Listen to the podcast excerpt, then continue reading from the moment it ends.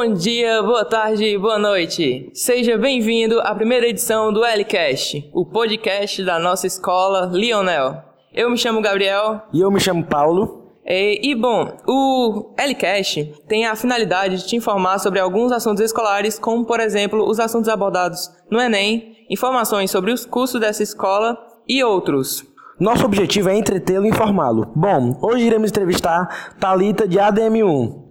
Olá, gente. Boa tarde. Bem-vinda, Talita. Como você está? Tudo bem? Estou ótima, graças a Deus. Ah, que bom. Então, Talita, conte para a gente como você começou a tocar e quando. É, eu comecei a tocar em 2016, faz mais ou menos dois anos, e eu comecei a tocar por conta dos meus pais, que eles são músicos e tal, e eu gostei, eu gosto muito do meu instrumento, então. Você sabe tocar outro instrumento? Sim, contrabaixo.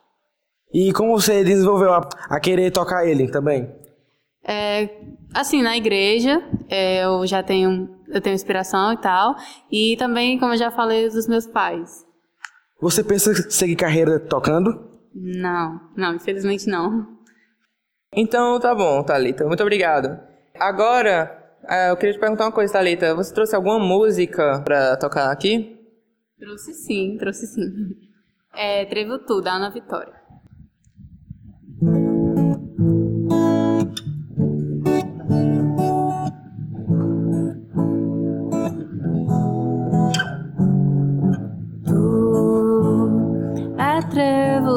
Quatro folhas é manhã de domingo à toa, conversa rara e boa, pedaço de sonho que faz meu querer acordar pra vida. Ai, ai, ai, tu que tem esse abraço casa se decide bater asa me leva contigo pra passear eu juro, afeto e paz não vão te faltar. Ai, ai, ai. Ah, eu só quero leve da vida pra te levar. E o tempo parar. É a sorte de levar a hora pra passear. Pra cá e pra lá, pra lá e pra cá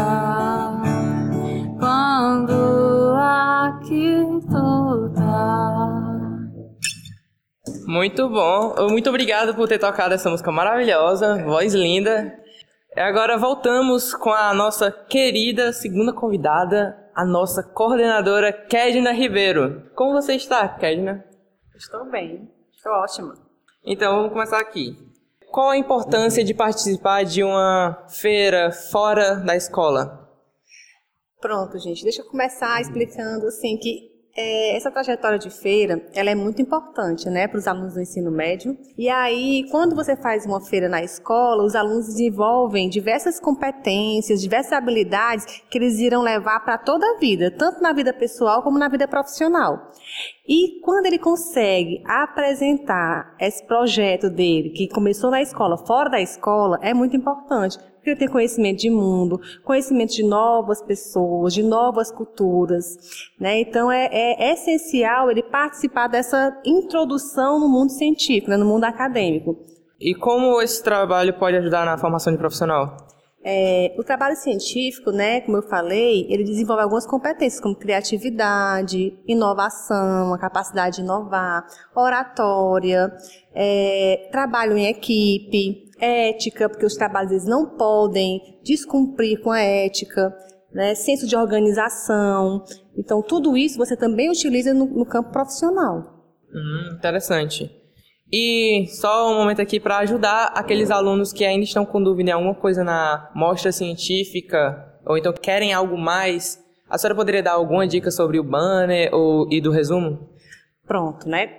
Gente, o resumo, ele pode parecer difícil. Né? Eu sei que, tão, que a galerinha tá meio, né, tá apavorada com o resumo, mas ele é um texto que tem início, meio e fim.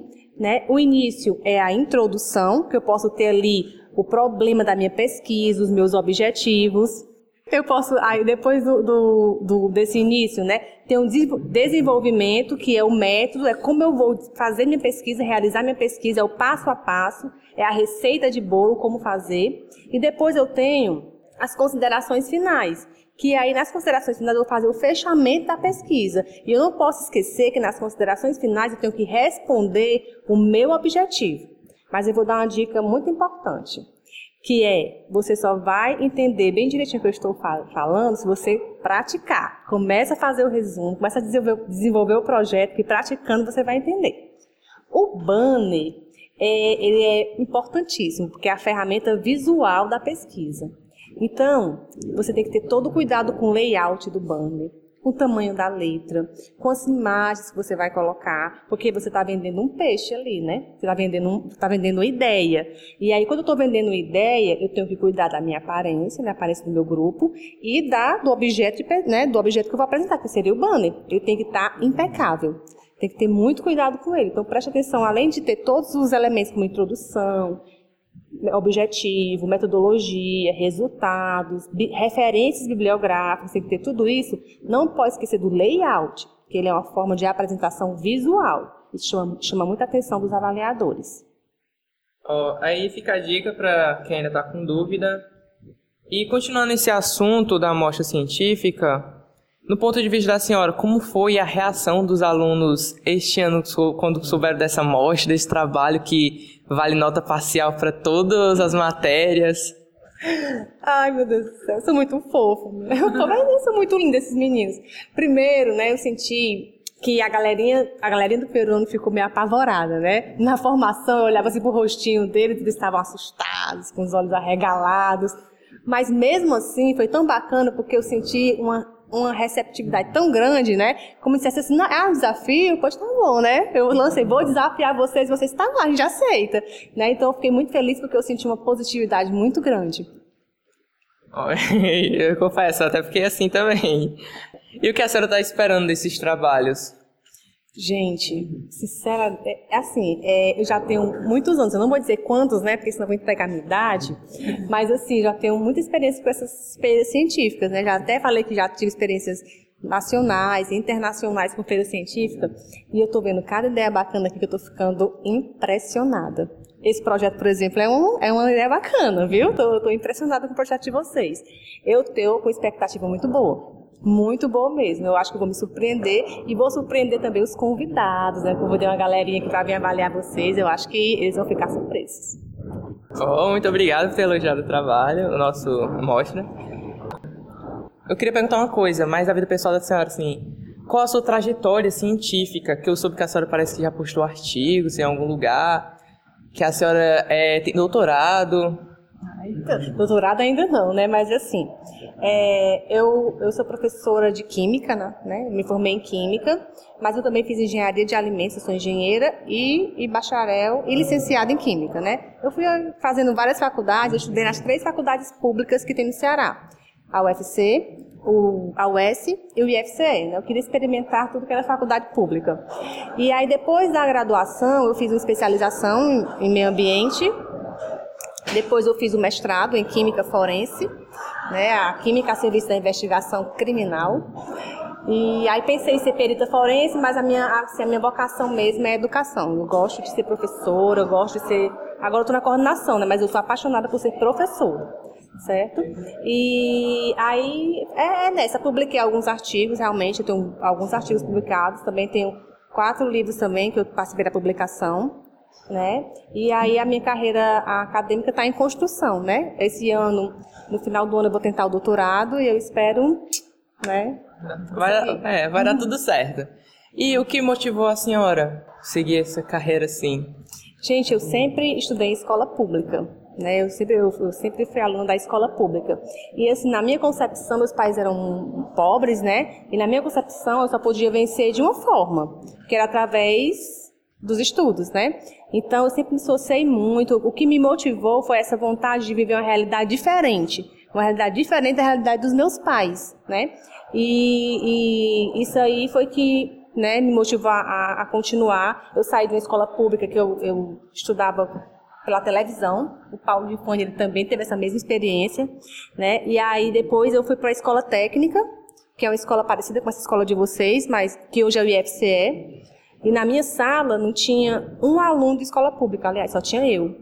Né? Quando o professor pediu para levantar, pediu para perguntou assim: quem aqui é aluno de escola pública? Eu levantei o braço pensando que todo mundo ia levantar. E só eu, e só eu tava lá, eu, eu baixei com vergonha. Eu, gente, não acredito, né? Eram, nessa sala, tinham 70 alunos e se formaram 17. E eu estava entre os 17, né? Graças a Deus. E aí, o que me motivou mesmo a, a seguir nos estudos, a seguir essa carreira acadêmica, foi viver outra realidade, diferente da realidade dos meus pais. Olha, a Kedna mostrando aqui um ensinamento praticamente de que nunca devemos desistir, devemos sonhar alto, é buscar os nossos sonhos. Muito, muito, bom aqui para todo mundo que tiver um sonho, nunca desista, não importa os obstáculos, sempre persista, seja resiliente.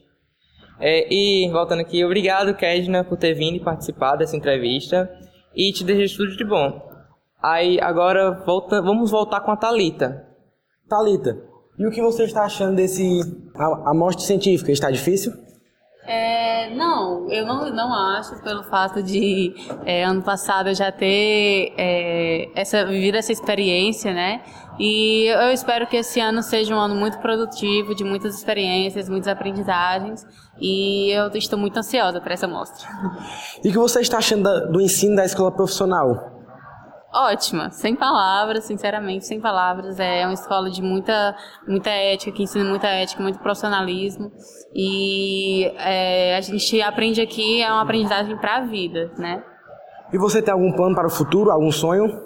Sim, eu quando eu terminar o meu curso, eu pretendo é, fazer minha faculdade de Direito. E eu espero ter muito sucesso nessa, nessa vida, nessa faculdade. E é isso. Meu sonho é esse. Muito bom, direito, viu? Boa sorte.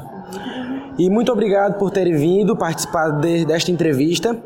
E agradeço a você que está ouvindo nosso Lcast. Peço para que continue acompanhando nossas próximas edições. É, muito obrigado novamente, Kedna e Talita. Valeu, gente. Vamos escutar aí o programa que tá show de bola. Muito obrigada, galera. Obrigada. Aí agora vamos agradecer também é, nesta edição que a gente contou muito com a parte da edição, com o Guarani e Jonildo Ricardo. Na produção, Vinícius Mota. E na apresentação, eu, João Gabriel e Paulo Eduardo. Muito obrigado. Então é isso, pessoal. Tchauzinho.